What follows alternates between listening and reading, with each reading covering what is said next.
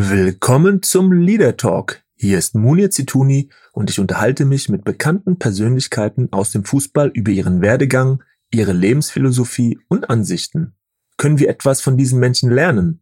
Dieser Frage gehe ich in meinem Podcast nach und wünsche euch viel Spaß mit meiner neuen Folge.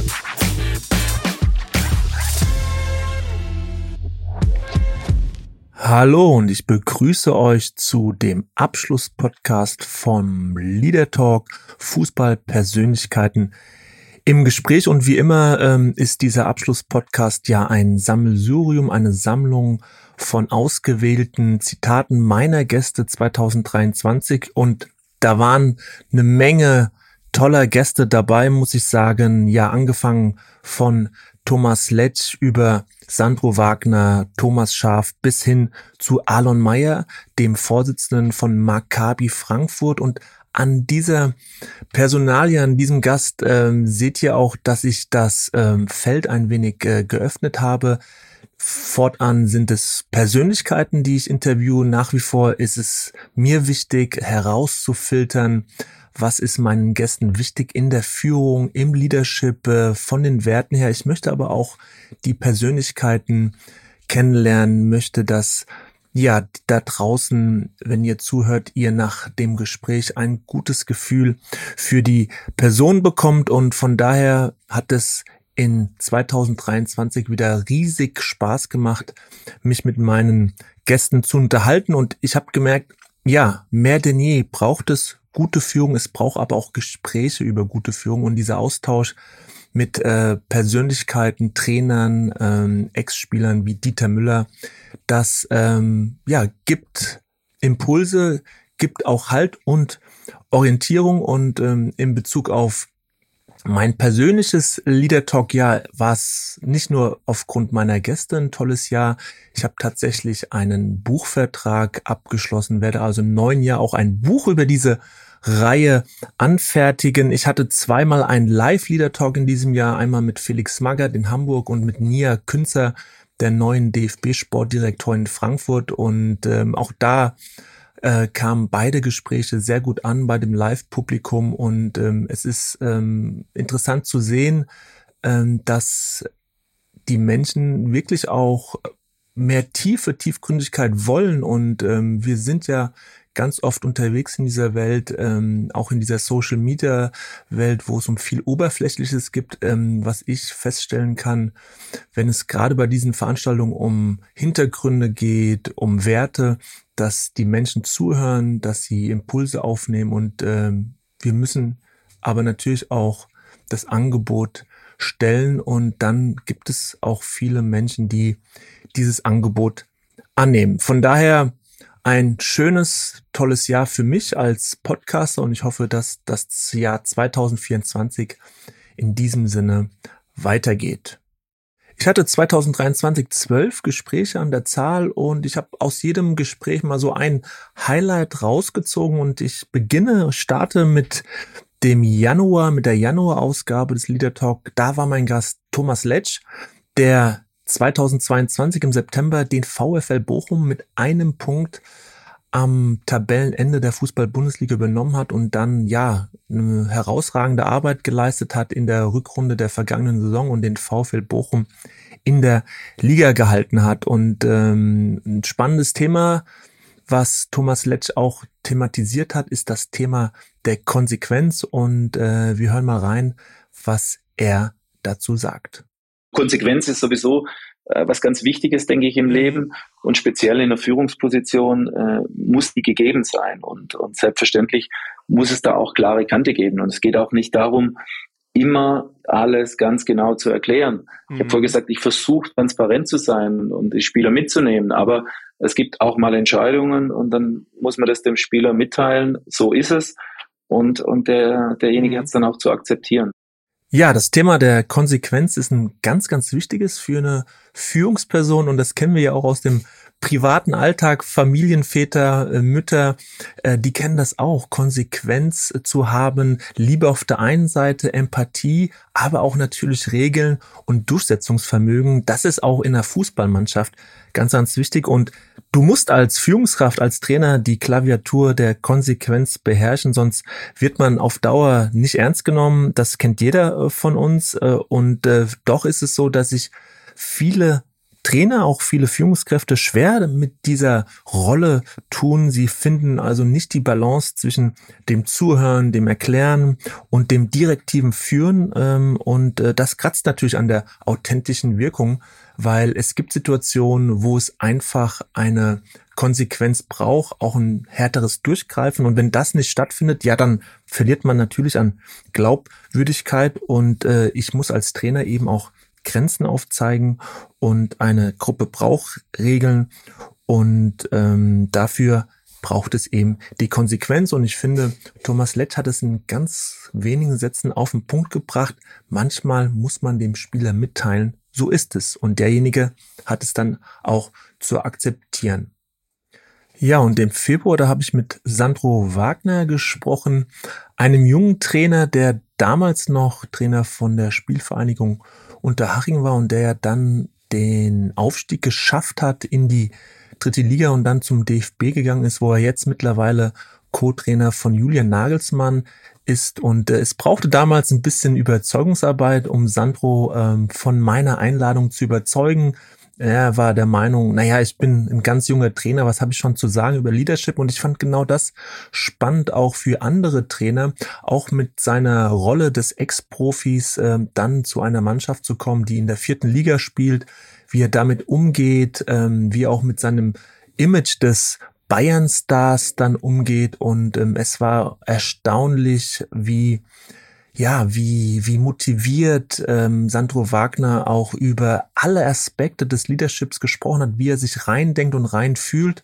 Und äh, ich habe eine Sequenz mitgebracht, ähm, als er darüber berichtet, wie er in Unterhaching angefangen hat und mit welcher Haltung und Maßnahmen er dort eingestiegen ist man kann nicht in meinen Augen zu einem zu einer zu einer Mannschaft kommen oder zu einem Verein kommen und sagen, jetzt ich übertreibe jetzt mal, mhm. wir spielen 3-5-2 und so spielen wir und, und, mhm. und, und gehst nicht auf, auf gewisse Strukturen ein. Bei mir war es so, äh, ich bin gekommen nach dem Abstieg und ähm, es war ähm, untereinander ähm, nicht perfekt. Es war äh, keine gute Struktur, kein, keine, keine soziale Empathie untereinander da. Und mhm. ich habe versucht und habe gemerkt von Anfang an, es funktioniert nichts. Und du kannst eigentlich gar nicht am Fußballansatz anfangen, weil drumherum nichts funktioniert. Habe dann am Abend mal jedem gesagt, bringt bitte einen Zettel mit, schreibt auf, was euch stört und habe einen Rucksack äh, hingelegt. Und dann habe ich gesagt, könnt ihr euren Müll bei mir im Rucksack abladen. So, dann konnte jeder anonym schreiben, was ihm nicht passt, am Verein, an den Mitspielern. Und dann habe ich das am Abend äh, vorne ähm, an, an den Videoprojektor äh, gehängt. Und dann konnte jeder äh, quasi, du hast ein befreiendes Gefühl gemerkt. Jeder konnte anonym schreiben, was ihn stört, was er vielleicht nicht offen sagen möchte von der Persönlichkeitsstruktur. Und es wurde aber besprochen, angesprochen. Und ab da hast du gemerkt, okay, das ist Ballast von der Mannschaft, jeder konnte es ansprechen.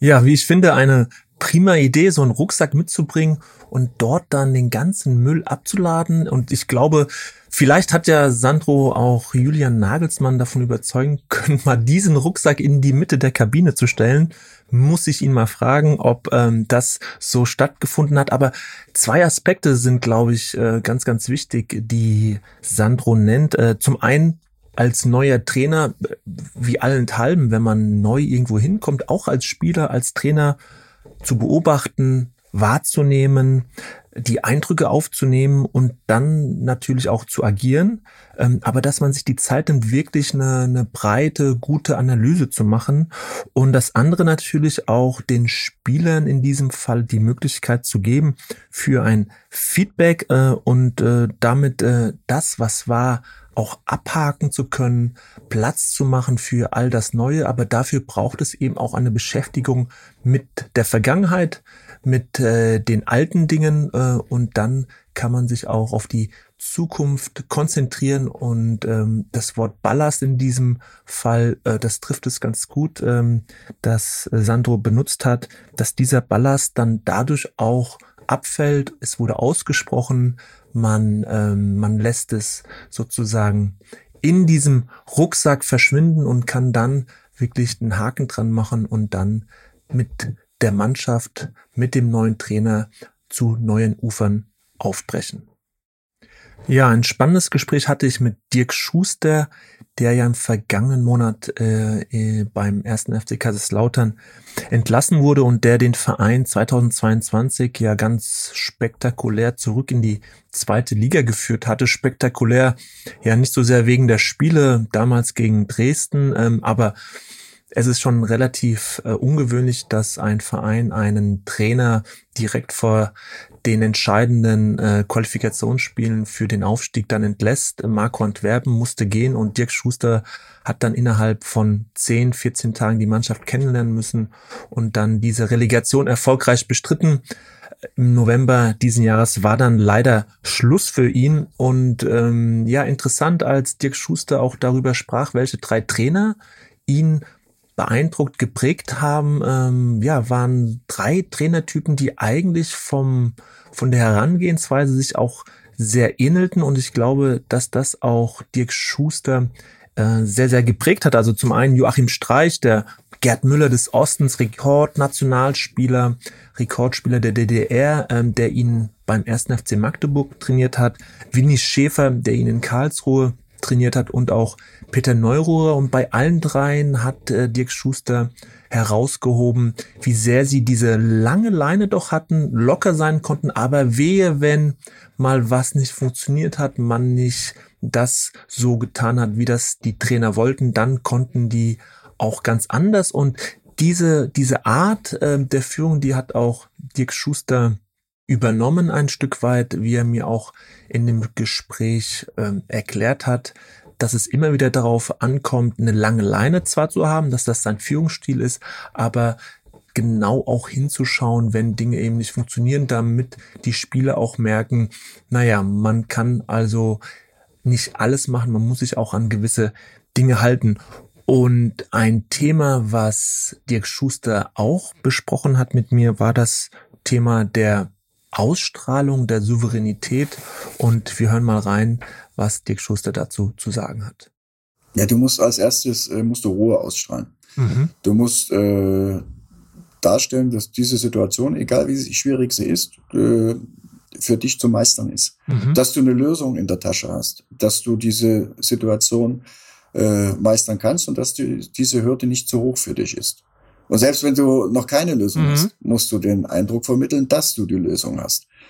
Ja, und du musst äh, natürlich das, was du dann auch rüberbringst und was du den Jungs sagst, mit vollster Überzeugung rüberbringen, dass du voll dahinter stehst und dass du davon überzeugt bist, dass es funktioniert. Also diese positive Herangehensweise ganz wichtig für eine Gruppe. Stellen wir uns vor, wir sind irgendwie auf hoher See in einem Rettungsboot und da muss ich auch als ja, äh, Kapitän ausstrahlen, ich weiß, wo es lang geht. Ähm, ich weiß, äh, wo das rettende Ufer ist und ein Stück weit ähnelt das ja auch dieser Situation. Ich muss als Trainer in manchen Situationen einfach vorangehen, muss eine Ausstrahlung haben. Wir schaffen das und das überträgt sich dann auch auf die Mannschaft. Ähm, und das ist natürlich ein Spagat. Es darf nicht zu aufgesetzt sein. Es gibt sicherlich auch dann Situationen, wo ich mich mal auch mit etwas schwächeren Seiten zeige. Aber es gibt Situationen, innerhalb einer Mannschaft, einer Fußballmannschaft, äh, wo ich als Trainer ganz klar diesen positiven Ansatz brauche. So Jungs, ich weiß, wie es geht, ich weiß, wie es funktioniert und deswegen werden wir auch erfolgreich sein. Ja, mit Toni Di Salvo habe ich dem aktuellen U21-Nationaltrainer im Gespräch gehabt und mit ihm habe ich äh, vor allen Dingen auch ja diese Generation an jungen Spielern thematisiert, äh, die jetzt ähm, in die Bundesliga stoßen, seine Arbeit mit den 20-Jährigen, 21-Jährigen und äh, ja, das äh, gibt sich natürlich aus der aus der Thematik, dass man da flexibel sein muss als Trainer ähm, in Bezug auf Verhaltensweisen dieser jungen Generation, allein schon ähm, die Politik ähm, der Kommunikation, also Handys, äh, gehören die in den Bus, gehören die in die Kabine, da sagt Toni Di Salvo, ja, natürlich, äh, du kannst diese Zeit nicht mehr aufhalten, aber auch da gibt es natürlich gewisse Regeln, aber die Spieler, die meditieren teilweise mit ihrem Handy, die hören Musik, ähm, aber auf der anderen Seite möchte er natürlich auch nicht, dass Posts direkt vor dem Spiel geschrieben werden oder auch beim Essen. Da hat ein Handy nichts zu suchen. Also da sieht man schon, dass diese, diese Umgangsform mit der aktuellen Spielergeneration gar nicht so einfach ist. Und ähm, er berichtet äh, von, einer, von einer Auslandsreise ähm, mit der U21-Nationalmannschaft und ähm, wie er da den Umgang gestaltet hat. Ich hatte zum Beispiel jetzt ähm, einmal ein Spiel im, im Ausland. Wir haben in England gespielt. Ähm, da habe ich ein Training angesetzt für den Nachmittag und ich habe schon äh, gemerkt, dass da ähm, eine gewisse Unruhe entstanden ist. Ähm, habe das aber mal laufen lassen, äh, bis dann irgendwann mal ein Spieler gekommen ist und gesagt hat, Mensch, Trainer, wie wäre es denn, wenn wir dann mal äh, morgens trainieren, dann haben wir vielleicht mal den Nachmittag äh, Zeit, ähm, mhm. einen Kaffee zu trinken, äh, solche Sachen. Also ich glaube, das äh, wäre vor 20 Jahren, äh, da wäre niemals ein Spieler auf den Trainer zugegangen und hätte ihm sowas gesagt. Ja, und, weniger, äh, ja. Weniger, ja. Aber äh, wenn dann die Spieler kommen, das zeugt dann wiederum, dass man diese Atmosphäre geschaffen hat, mhm. ähm, auch dieses Vertrauen mhm. da ist zwischen Mannschaft und Trainer, äh, dass man kommuniziert. Ja, wenn Trainer alten Schlages das jetzt hören, hier Trainer, Mensch, können wir nicht das Training ausfallen lassen, damit wir vielleicht ähm, einen Kaffee trinken gehen können? Ja, die schlagen die Hände über den Kopf, aber das ist eben der Wandel der Zeit wahrscheinlich und ähm, den muss man auch mitgehen und auf der anderen Seite, so wie es auch Toni beschreibt, äh, spricht das ja auch für eine, für eine große Offenheit und eine Ehrlichkeit und auch ein Vertrauensverhältnis, was so etwas auch aushalten kann. Ein Gast, mit dem ich seit Sommer 2022 in einem engen Kontakt sozusagen stand und ihn dann irgendwann davon überzeugen konnte, sich mit mir im Leader Talk mal zu verabreden und über dieses Thema zu sprechen, war Florian Kofeld, der ja in Bremen eine fulminante Trainerkarriere gestartet hatte und dann beim VfL Wolfsburg auch gearbeitet hat und sich dann ja im Sommer 2022 einvernehmlich von dem Verein getrennt hat und aktuell beim KAS Eupen in Belgien arbeitet. Ein, ein sehr, sehr offener, sympathischer Mensch, muss ich sagen. Und ähm, er hat mit mir ja auch über die Entscheidung der Mannschaftsausstellungen gesprochen, wie da die Abläufe sind innerhalb äh, der Woche, wie sehr er das Ohr auch im Trainerteam hat, auch auf die Eindrücke der Trainer reagiert und ähm, ja zu einer Erkenntnis dann am Ende kommt, die wahrscheinlich gar nicht so überraschend ist. Das mhm. ist äh, bei mir ein Prozess über die Woche, wo ich auch äh, bis zum Donnerstag der Woche die Co-Trainer und auch nicht nur die Co-Trainer, den Torwarttrainer, durchaus kann durchaus auch mal sein, dass ich auch mal den Athletiktrainer frage oder immer den Manager frage, immer. Mhm. Die sind immer mit dabei. Wo ich dann immer so sage, bis Donnerstag, lass uns drüber reden, mach Vorschläge, wir schauen uns das Training an, was ja mit die wichtigste Informationsquelle mhm. ist, das letzte Spiel und und und. Und dann weiß aber eigentlich auch jeder, so donnerstags ist dann vorbei. Und dann die letzte Entscheidung, da schlafe ich drüber und die treffe ich dann. So, und das ist für mich etwas, was ich als sehr gewinnbringend äh, sehe. Was ich am Anfang zu sehr gemacht habe, deshalb kann es natürlich auch eine Schwäche sein. Ähm, ich habe dann so ein bisschen erwartet, dass die Verantwortung auch geteilt wird. So will ich es mal nennen. Ne? So ja. nach dem Motto, mhm. naja, wir haben es doch alle gemeinsam ja. und so weiter. Ja, aber das ist nicht so. Und das, das, das musste ich lernen. Ähm, heutzutage ist es für mich absolut okay. Ich nehme es als Hilfestellung und bin mir vollkommen bewusst, ich trage die Verantwortung und äh, auch, auch gerne so, mhm. weil äh, ich glaube, ähm, das ist eine der Sachen, die ich beim Thema Führung extrem wichtig finde, gerade in diesem aufgeregten Geschäft, was wir haben. Ich versuche nie Druck weiterzugeben. Ja, wie lerne ich Entscheidungen zu treffen? Indem ich Entscheidungen treffe. So könnte man das subsumieren. Ja, als Trainer bist du der Chef, als Trainer bist du der Trainer. Und ähm, das, diese Rolle gilt es eben auch auszufüllen. Und ähm, er trägt die Verantwortung in dieser Hinsicht und das auf äh, mehreren Schultern zu verteilen, das funktioniert nicht. Im Vorfeld, genauso wie es Florian beschreibt, ist das definitiv eine gute Herangehensweise, aber am Ende muss einer die Verantwortung übernehmen und äh, auch dafür einstehen. Ja, Felix Magath war der erste Trainer tatsächlich, den ich zum zweiten Mal eingeladen habe, weil wir uns in Hamburg anlässlich einer Live-Veranstaltung getroffen haben. Und ähm, ja, es war auch beim zweiten Mal unglaublich ähm, inspirativ, muss man sagen. Felix Magath hat oder verfügt über ein gewisses Image, aber im Eins zu eins ähm, ist er ein unglaublich lockerer, offener Mensch und ähm, ja, gerade in diesem Gespräch ähm, kommt äh, das Persönliche sehr, sehr rüber. Er hat natürlich auch über die eine andere Anekdote aus seiner Trainertätigkeit auch gesprochen. Ähm, ich erinnere mich, wie er davon erzählt hat, wie er den absoluten Wolfsburger Superstar Diego am letzten Spieltag der Saison 2000 11 ähm, auf die Bank setzte. Es äh, ging im entscheidenden Spiel in Hoffenheim darum zu gewinnen, um nicht abzusteigen.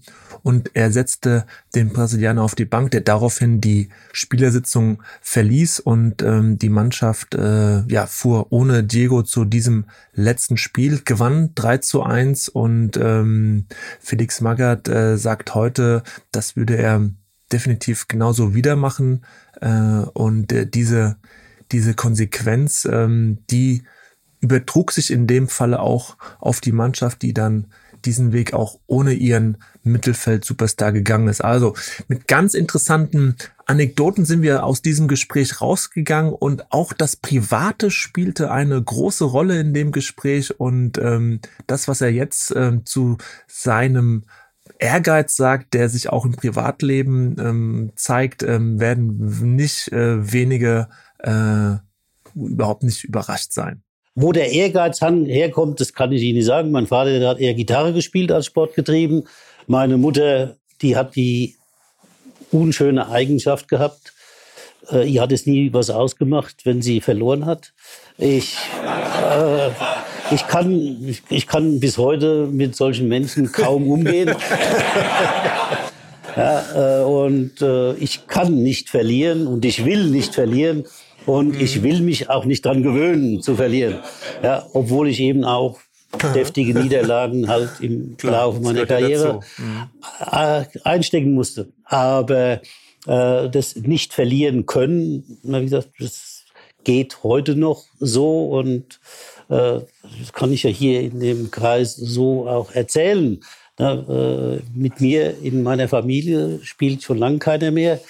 Äh, Mensch, ärgere dich nicht oder sowas weil es dann immer zum Eklat kommt, wenn ich dann auf der Verliererstraße bin und na, dann breche ich dann schon mal ein Spiel vorzeitig ab.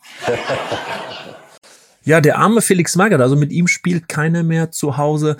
Ich glaube, dass so ein gewisser Ehrgeiz macht jeden Sportler aus, sonst ja, wäre man auch kein Sportler, dann will man nicht gewinnen, man will nicht in diesen sonst nicht in diesen Wettbewerb gehen, äh, kompetitiv sein, ähm, schauen, ist man besser.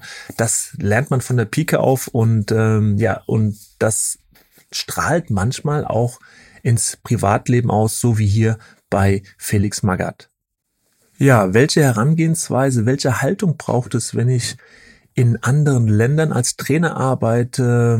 Welche, welchen Respekt äh, braucht es auch, um mich einzugliedern, mich zu integrieren, ähm, die ja Rituale, die Kulturen auch der Einheimischen zu respektieren. Über all diese Themen konnte ich mit Michael Feichtenbeiner sprechen, dem aktuellen Nationaltrainer von Myanmar, der zuvor auch schon in Malaysia und Indonesien gearbeitet hat, ähm, der auch in Deutschland äh, unglaublich viele Stationen hatte, von Darmstadt 98 über die Stuttgarter Kickers, Siegen, Uerding, aber er war auch vier Jahre lang U-Trainer beim Deutschen Fußballbund. Ähm, aber der Fokus bei diesem Gespräch lag tatsächlich auf den Erfahrungen, die er auch gerade in Myanmar sammelte und ähm, ich fand es äh, sehr, sehr erhellend und sehr, sehr hilfreich, wie Michael Feichtenbeiner über seine Herangehensweise spricht, äh, die er an den Tag legt, wenn er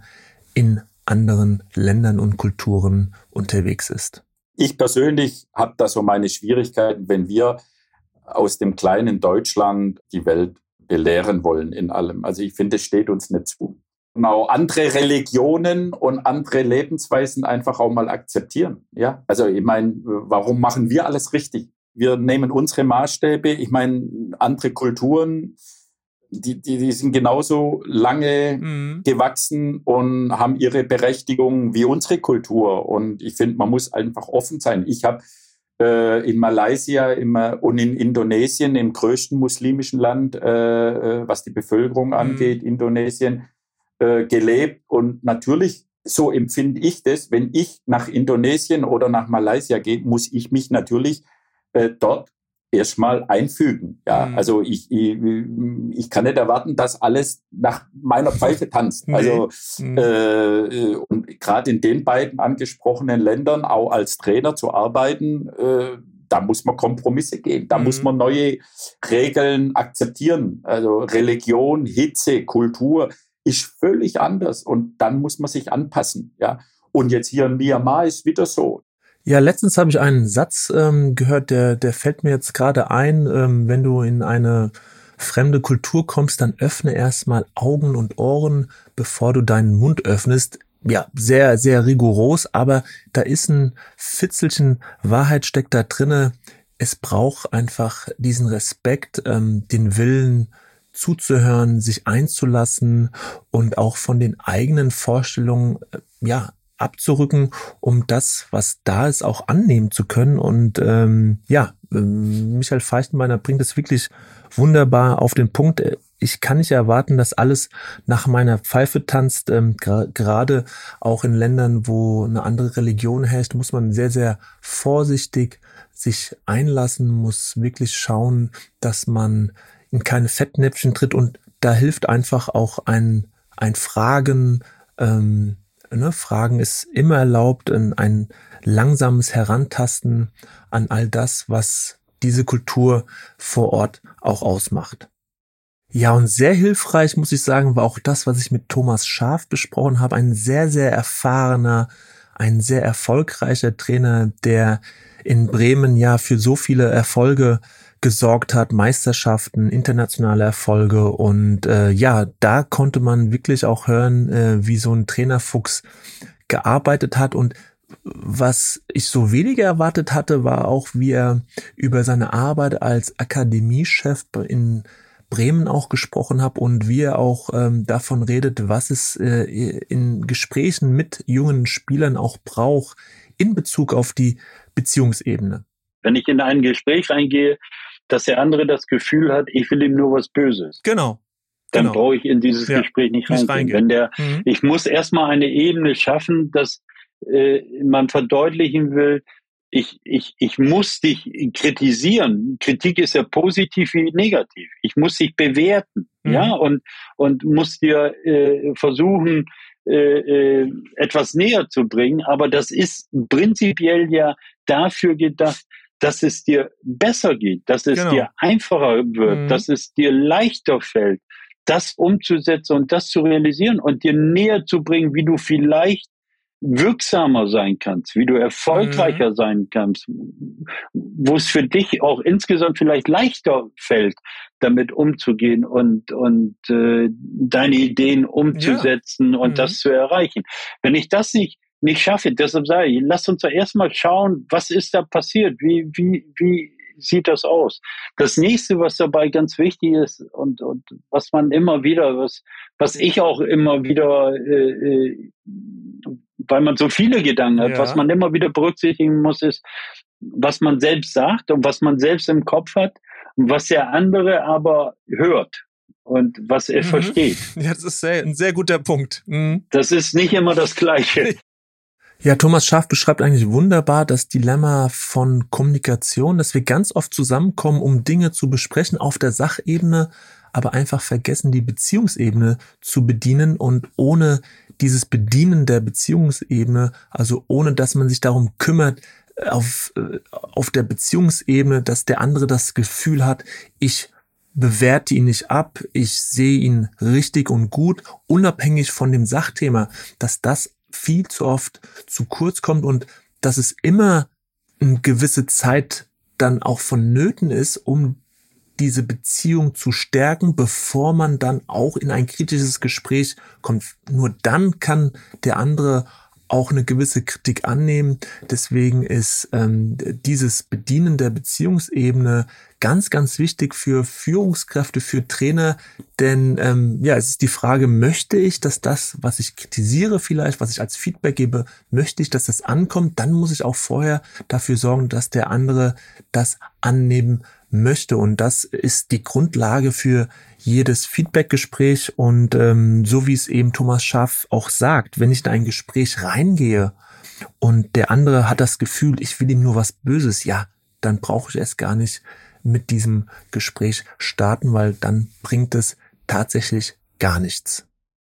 Ja, und im September, da habe ich mit meinem lieben alten Freund Dieter Müller gesprochen, äh, mein ehemaliger Präsident äh, bei Kickers Offenbach äh, und auch der Mann, für den ich die Biografie geschrieben habe und aus dieser Zusammenarbeit ist bis heute eine sehr enge Freundschaft entstanden und äh, Dieter hat nie als Trainer tatsächlich gearbeitet, außer unterklassig hier in der hessischen Region. Ähm, er war mal Manager bei Dynamo Dresden, als ein gewisser Helmut Schulte Anfang der 90er Jahre dort Trainer war. Aber ansonsten, ja, steht Dieter für viel Herz und für viele Tore, muss man sagen. In Köln bis heute eine Legende. Er sorgte mit seinen Toren, dass Köln 1978 das Double holte. Er war Nationalspieler, spielte bei der WM 78 ähm, war Torschützenkönig der EM 1976, als Uli Hoeneß den berühmten Elfmeter in den Himmel von Belgrad schoss. Und ähm, Dieter hat in seinem Leben sehr, sehr viele Rückschläge erleiden müssen. Und äh, trotzdem ist er bis heute ein Mensch geblieben, der mit sehr, sehr viel Herz und Empathie da ist. Und äh, wir hören mal rein, ähm, wie das auf welchem Grundsatz das so fußt ein Satz, der mich geprägt hat und der mein ganzes Leben lang so auch ein bisschen mitbestimmt hat. Vergiss nie deine Freunde auf dem Weg nach oben. Sie könnten dir auf dem Weg nach unten wieder begegnen. Mhm. Und in meiner ganzen Karriere, wo ich äh, sehr erfolgreich war, habe ich mich immer, egal ob es äh, kleine Leute waren oder ob es der Präsident war, die habe ich immer versucht gleich zu behandeln. Und das habe ich eigentlich versucht, mein mhm. ganzes Leben so zu mhm. halten. Und es ist wichtig, dass man äh, nicht arrogant auftritt. Das ist für mich Arroganz, ist oftmals eine große Unsicherheit. Ja, dieses Rezept äh, der Demut, des Respektes, der Empathie müsste man, will man eigentlich sehr gerne allen Menschen auf dieser Welt verschreiben, aber leider gibt es äh, immer noch viel zu viele Menschen, die ja, die nur nach sich schauen, die die kein Gefühl für für ihre Umgebung haben, für den Menschen, der vor ihnen steht. Und ähm, Dieter hat das mit diesem Satz, ähm, ja, den man vielleicht auch schon mal gehört hat, wunderbar zum Ausdruck gebracht. Und ähm, es hat ihm auf jeden Fall geholfen, bis heute ganz, ganz viele Menschen um sich zu scharen, die ihn mögen, die ihn lieben. Und am Ende, ja, es ist ja auch genau das, worauf es im Leben ankommt. Ja, und mit André Breitenreiter, da muss ich schon schmunzeln. Da hatte ich tatsächlich innerhalb von ganz, ganz kurzer Zeit zwei Gespräche. Und ähm, ja, das äh, der absolute Schockmoment, ähm, als ich ihn in Hannover besucht habe und ein wunderbares Gespräch aufgenommen habe, als ich dann auf der Rückfahrt gemerkt habe, dass ein Mikro, ähm, ein, eine, das Mikro einer meiner Lautsprecher, äh, meiner Aufnahme Lautsprecher nicht funktioniert hat und ähm, ich leider fast gar nicht zu hören bin und er nur sehr, sehr schwach und wir tatsächlich ähm, das Gespräch nochmal wiederholen mussten. Und äh, da waren wir mittendrin im Thema Fehlerkultur. Wie gehe ich mit Fehlern um? Und, und André Breitenreiter hat das äh, ja wunderbar genommen. Ähm, das zweite Gespräch war fast noch besser als das erste Gespräch und von daher war ich ihm natürlich sehr, sehr dankbar, dass er ja diese diese Offenheit und Lockerheit auch mitgebracht hat, ähm, dieses Gespräch ähm, auch ähm, zu wiederholen. Und der Aspekt, den er hier an dieser Stelle jetzt nennt, der ist gar nicht so unwichtig. Ähm, wir hören mal rein, so was André Breitenreiter über die Rolle des Trainers denkt. Also in der Regel suche ich ähm, den Kontakt zu den absoluten Topspielern schon vor meinem ersten Auftritt äh, vor mhm. der Mannschaft, äh, damit man auch schon vorab ähm, ihnen die Wertschätzung gibt, dass sie eben einfach auch die Spieler sind, die auf dem Platz vorangehen, weil machen wir uns nichts vor, ähm, Trainer begleiten, Trainer sind die, die wichtigste Person in einem äh, Verein. Aber äh, ob die Spiele gewonnen werden, entscheiden am Ende des Tages die Spieler auf Platz. ja, ob sie, ob sie dann auch. Das ist immer noch so. Das wird ja. auch immer so bleiben. Und, und jeder Trainer, der was anderes meint, der stellt sich zu sehr selbst in den Vordergrund. Nein, das ist so. Die Spieler gewinnen die Spiele und man kann natürlich als Trainer ähm, vieles beeinflussen und ähm, dafür sorgen. Ähm, deswegen steht der Trainer auch in der Verantwortung, dass die Spieler diese bestmögliche Leistung auch bereit sind abzurufen. Das ist meine Verantwortung mhm. als Trainer. Ja, das ist ein Beispiel, das versuche ich auch immer zu übertragen, wenn ich in Unternehmenskontexten unterwegs bin, ähm, auch einer Führungskraft zu sagen, hey, du bist außerhalb des Platzes. Stell dir vor, deine Abteilung, deine Mitarbeiter, das ist eine Fußballmannschaft. Du kannst sie nur vorbereiten, damit sie irgendwann die Leistung abliefern, aber du stehst währenddessen da draußen und hast keine Einflussmöglichkeit. Du bist der Coach, der die Woche über die Möglichkeit hat, die Mannschaft zu trainieren, die Spieler einzustellen, aber während dieser 90 Minuten stehst du draußen und die Einflussmöglichkeiten sind dann doch sehr, sehr limitiert. Und ich finde, André Breitenreiter hat das wunderbar auf den Punkt gebracht, dass das eine Rolle ist, die ein Trainer auch akzeptieren muss und äh, manchmal auch in der medialen Wahrnehmung die Rolle des Trainers ähm, ja sehr sehr erhöht wird. Ähm, am Ende tatsächlich sind es die Spieler, der Trainer trägt die Verantwortung, das sagt er auch, aber während dieser 90 Minuten hast du im Grunde nur die Möglichkeit, durch Ein- und Auswechslung auf das Geschehen Einfluss zu nehmen. Und ansonsten bist du ziemlich limitiert und musst die Arbeit vorher gemacht haben und ähm, dann hoffen, dass da alles so funktioniert, wie du dir das vorgestellt hast. Ja, und mit Nia Künzer hatte ich die Möglichkeit im November zu sprechen anlässlich eines Live-Leader-Talks und das war kurz bevor sie zur DFB-Sportdirektorin ernannt wurde. Das war natürlich ein großes Glück und ähm, ich habe hier eine Sequenz, einen Satz von ihr mitgebracht, den sie mit Sicherheit auch für ihre Arbeit beim DFB gut gebrauchen kann. Sie ist ja in Gießen im Regierungspräsidium schon in einer Führungsrolle gewesen, ähm, wo sie, ähm, ja, glaube 40, 45 Menschen zu führen hatte. Jetzt natürlich in einer anderen Funktion im Verband des deutschen Fußballs und ähm, sie spricht über das Thema Empathie an dieser Stelle. Es sind ja viele Aspekte, aber einer der wesentlichen ist, glaube ich, für eine Führungskraft, ähm, dass er Empathie hat oder dass sie authentisch ist. Das sind so die wichtigsten Dinge, weil das hat natürlich auch was damit zu tun, ob ich glaubwürdig bin in dem, was ich mhm. mache, welche Vorgaben oder Aufträge ich verteile, das Miteinander. Ich bin zwar vielleicht äh, in der Hierarchie drüber, kommuniziere aber auf Augenhöhe. Das alles hat ja mit Empathie zu tun und Definitiv, auch ja. zu versuchen, mein Team mitzunehmen, stelle ich mir relativ schwer vor, äh, so ganz ohne empathisch zu sein. Ja, und diese Sätze täuschen tatsächlich nicht. Nia Künze ist wirklich eine sehr, sehr empathische Frau, muss man sagen. Und das hat auch damit zu tun, mit Sicherheit, dass ihre Eltern sieben Pflegekinder adoptiert haben. Das heißt, ähm, sie hat sieben Pflege Geschwister und äh, ja, in so und einen, äh, einen echten Bruder, also einen leiblichen Bruder, so will ich sagen. Und ähm, diese Gemengelage in dieser großen Familie hat natürlich auch dafür gesorgt, immer wieder zu schauen, ähm, wie geht es den anderen. Sie hat da eine große Fürsorglichkeit und Empathie mitgenommen und ähm, ja, selten so eine offene und positiv denkende Person im ja, in, im, im öffentlichen äh, Fußballgeschehen wahrgenommen und von daher äh, bin ich mir sicher, dass sie wirklich ähm, die richtige Person an der richtigen Stelle ist und wünsche ihr für ihre neue Aufgabe natürlich viel Glück. Ja, und am Ende des Jahres hatte ich ein absolutes Highlight mit Alon Meyer, dem Vorsitzenden von Maccabi Frankfurt, als auch des Sportverbandes, des jüdischen Sportverbandes Maccabi Deutschland. Und ähm, in diesen Zeiten des Krieges äh, in Gaza war es mir einfach wichtig, die Werte, für die auch Alon steht, äh, zu transportieren, ähm, auch zu thematisieren, wie der Umgang hier in Deutschland zu gestalten ist. Ähm, der Verein, der ja zwar ein jüdischer Verein ist, aber hauptsächlich ja, Trainer auch hat, die nicht jüdisch sind, ähm, Spieler hat, die nicht jüdisch sind.